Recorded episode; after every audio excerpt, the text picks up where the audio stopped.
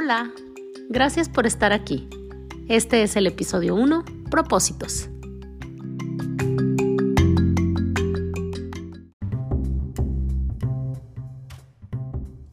Estamos iniciando el año aún en el mood de año nuevo, vida nueva. Y creo que todos en algún inicio de año hemos hecho la famosa lista de propósitos, ya sea física o mental. Si aprovechamos esta energía que nos da el inicio de año, pues hay una ola de buenas intenciones en la sociedad, todo gira en torno a lo nuevo, los buenos propósitos, pero la realidad es que siempre es un buen día para hacer algo nuevo. O sea, si no nos estás escuchando iniciando tu año, siempre puedes hacer algo diferente. Así es. Y entre los propósitos más comunes que escuchamos o incluso que hacemos es hacer ejercicio o volver a nuestras rutinas de ejercicio si es que ya lo hacemos, dejar de fumar, aprender algo nuevo, perder peso. Esto conlleva quizás hacer dieta, comer saludable.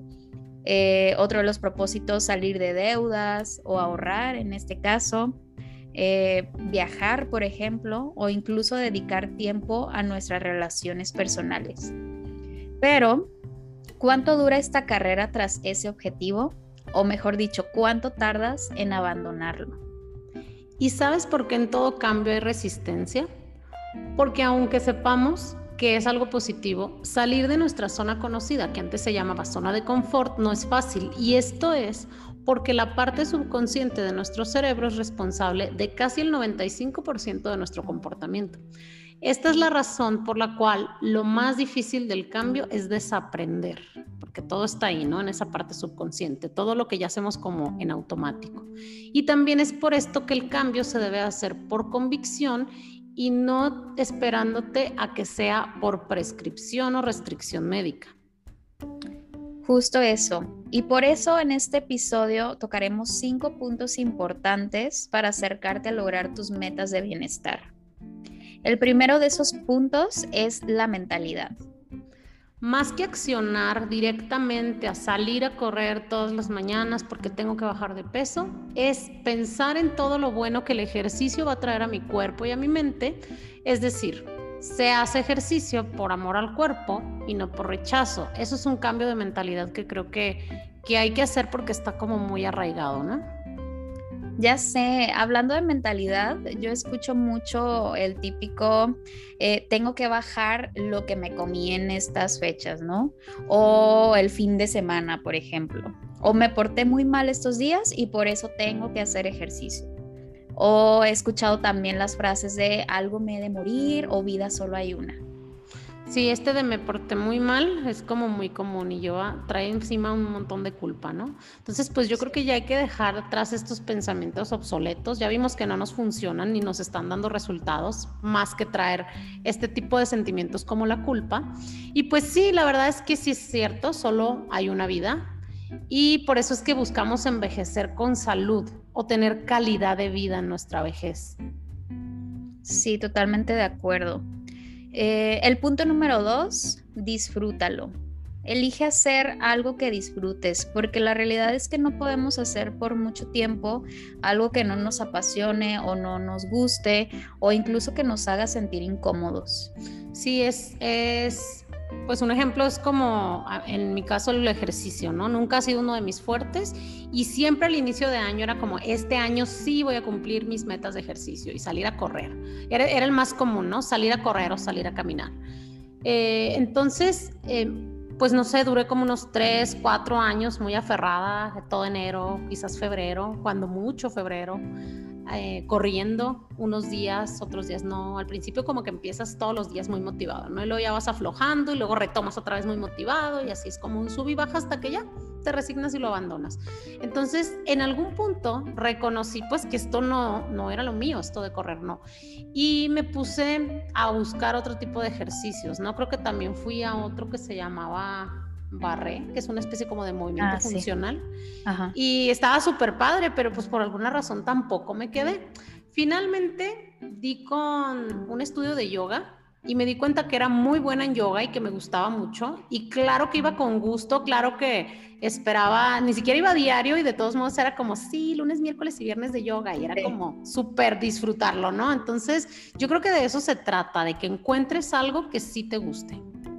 Sí, y ahorita que tú hablaste de tu propósito de ejercicio, yo también creo que ha sido de mis puntos eh, o de mis propósitos recurrentes en mi caso, me acuerdo que una vez me inscribí al gimnasio, ¿no? Y fue esta parte de ya tengo la membresía, entonces por eso ya voy a ir. La realidad es que fui, creo que máximo una semana o días y no me sentía cómoda, no era mi ambiente, no, ni siquiera sabía usar los aparatos, me acuerdo.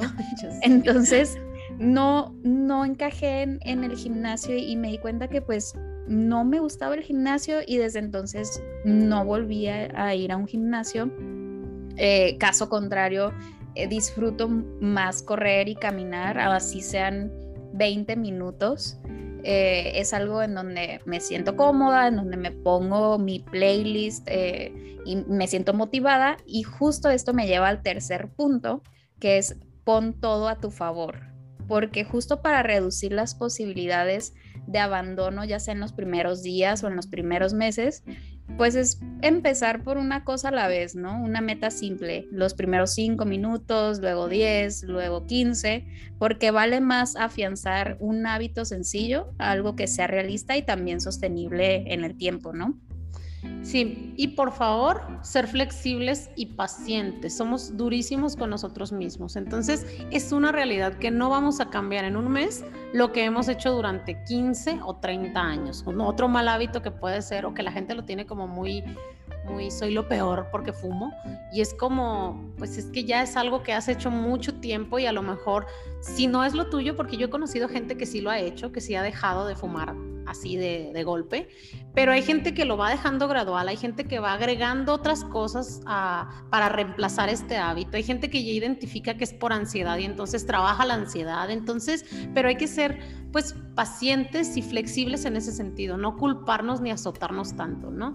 Entonces trata de ayudarte, de mejorar tu entorno, de juntarte con gente que tenga metas en común, eh, escucha Vidar, tenemos más de una herramienta en este espacio y no sé, o sea, finalmente la constancia es la base del cambio, pero el que estés probando una y otra vez te va a llevar a encontrar el mecanismo adecuado para estar en esa constancia, ¿no? Sí, ahorita que mencionas eso de la constancia, eh, creo que va hilado al punto número cuatro, que es justo registra tus avances.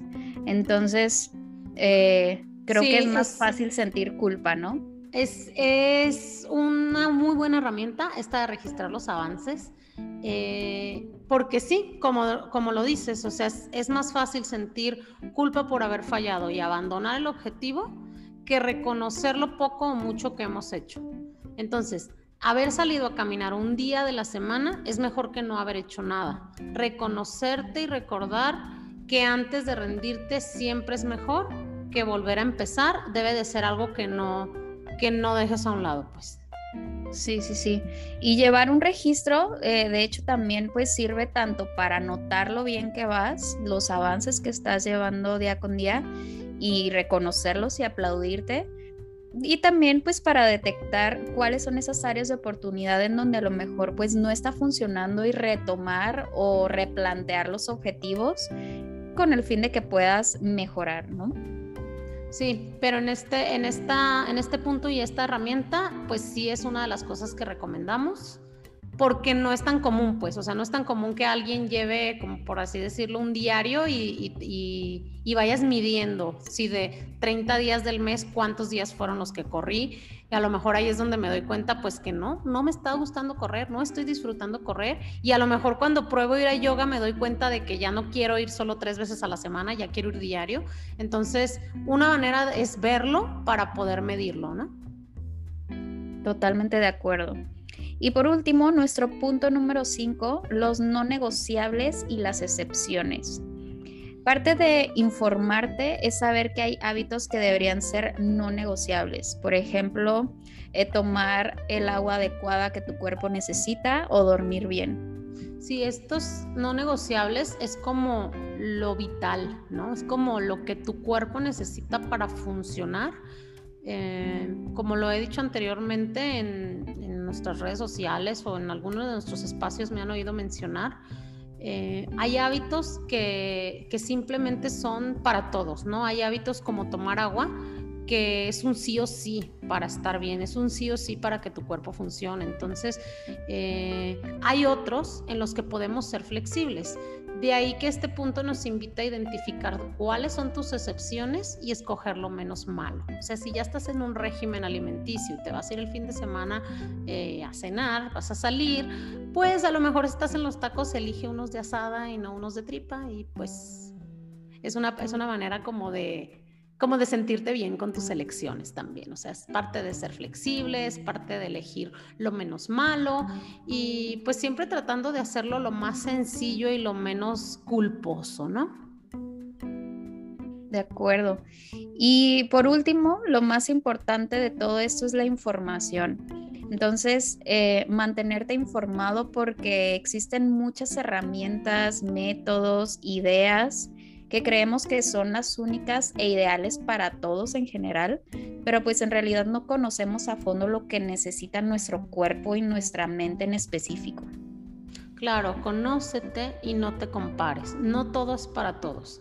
La realidad es que la bioindividualidad existe y es la razón por la cual un plan de cambio de hábitos debe ser 100% personalizado.